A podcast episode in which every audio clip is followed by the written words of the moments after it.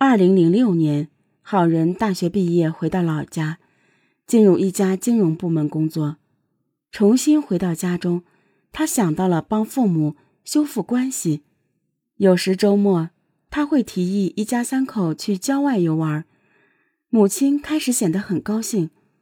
可是玩着玩着，就见他又冷下脸来，不高兴，弄得父子俩也兴致全无。二零零九年八月。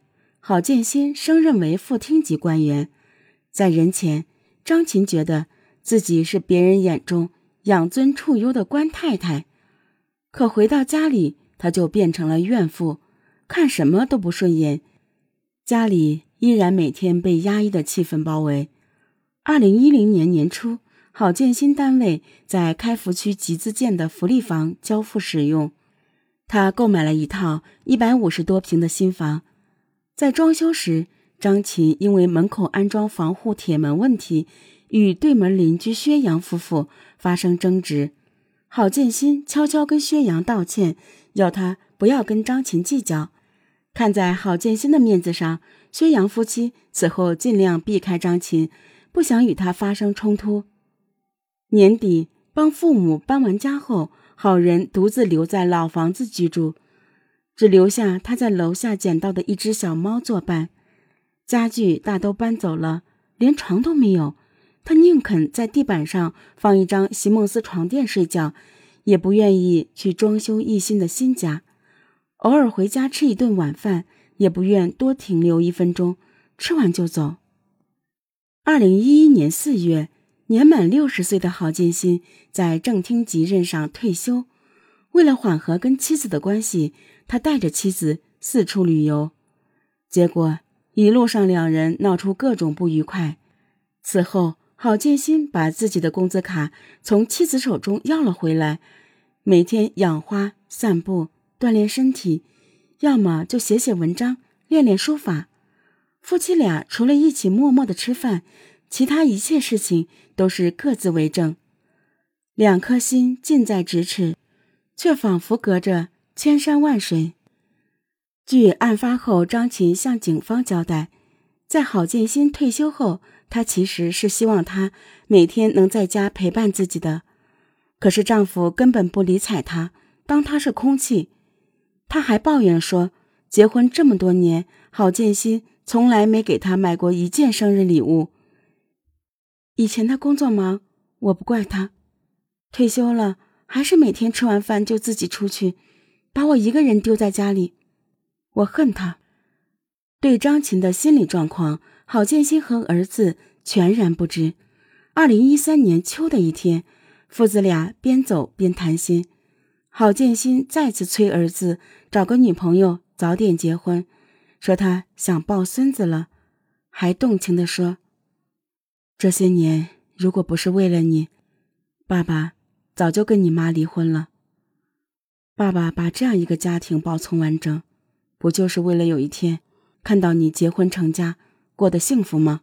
好人答应父亲早一点结婚，郝建新十分高兴，几个月后就帮儿子选购了一套婚房，付了首付。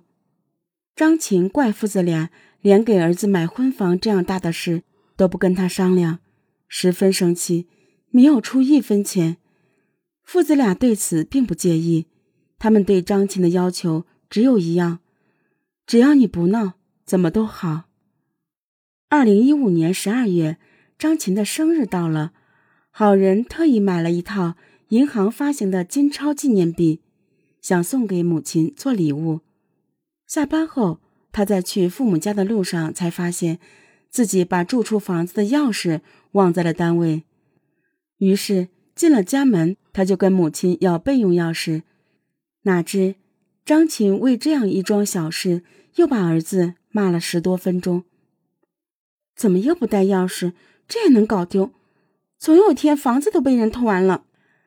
好人硬着头皮听着母亲没完没了的数落，想到父亲嘱咐他的话：“你回家来，尽量不要跟你妈吵，这样我也好过一些。”你每次跟他吵完走了之后，他都要跟我吵上半天。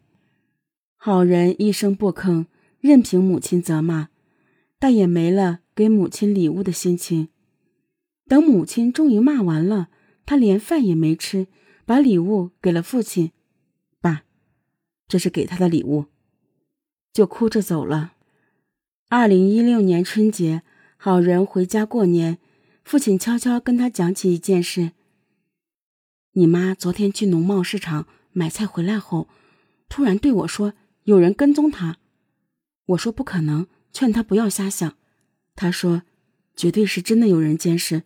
而且，就是对门薛洋两口子，还说他们在门口装了监控摄像头监控她。你说你妈妈整天疑神疑鬼，是不是有病啊？多年来，父子俩习惯了张琴的古怪性格，此时并没有意识到张琴已处于一种不正常的状态。好人劝母亲说：“妈，你没事的话，出去打打麻将，或者……”约你同学去旅游不好吗？何必在家里看谁都不顺眼？可张琴依然觉得对门薛洋夫妻要害他。为了躲开他们的监控，他到湘雅医院附近租了一间公寓，让儿子帮他搬了一些日用品，就住了进去。每天上网打发时间，饿了就吃泡面。母亲不在家，好人就回家陪父亲。郝建新每天做好饭菜，等儿子下班回来吃，父子俩终于享受到难得的清静和轻松。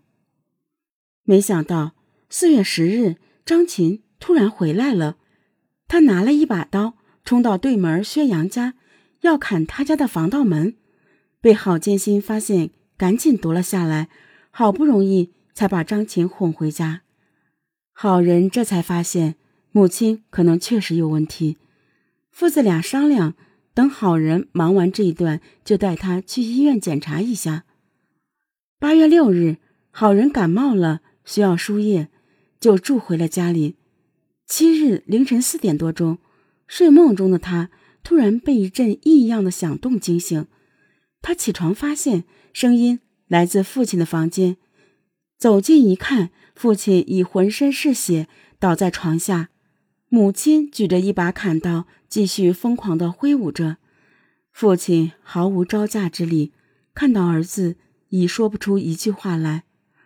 好人什么都顾不上，一把扯开母亲，抱起父亲，想帮他止血，却根本止不住。他赶紧颤抖着拨打幺二零和幺幺零。没一会儿，急救车和民警先后赶到。郝建新在被送到医院后，经抢救无效死亡。经法医检验，郝建新身中十几刀，脖颈动脉被砍断，导致失血过多身亡。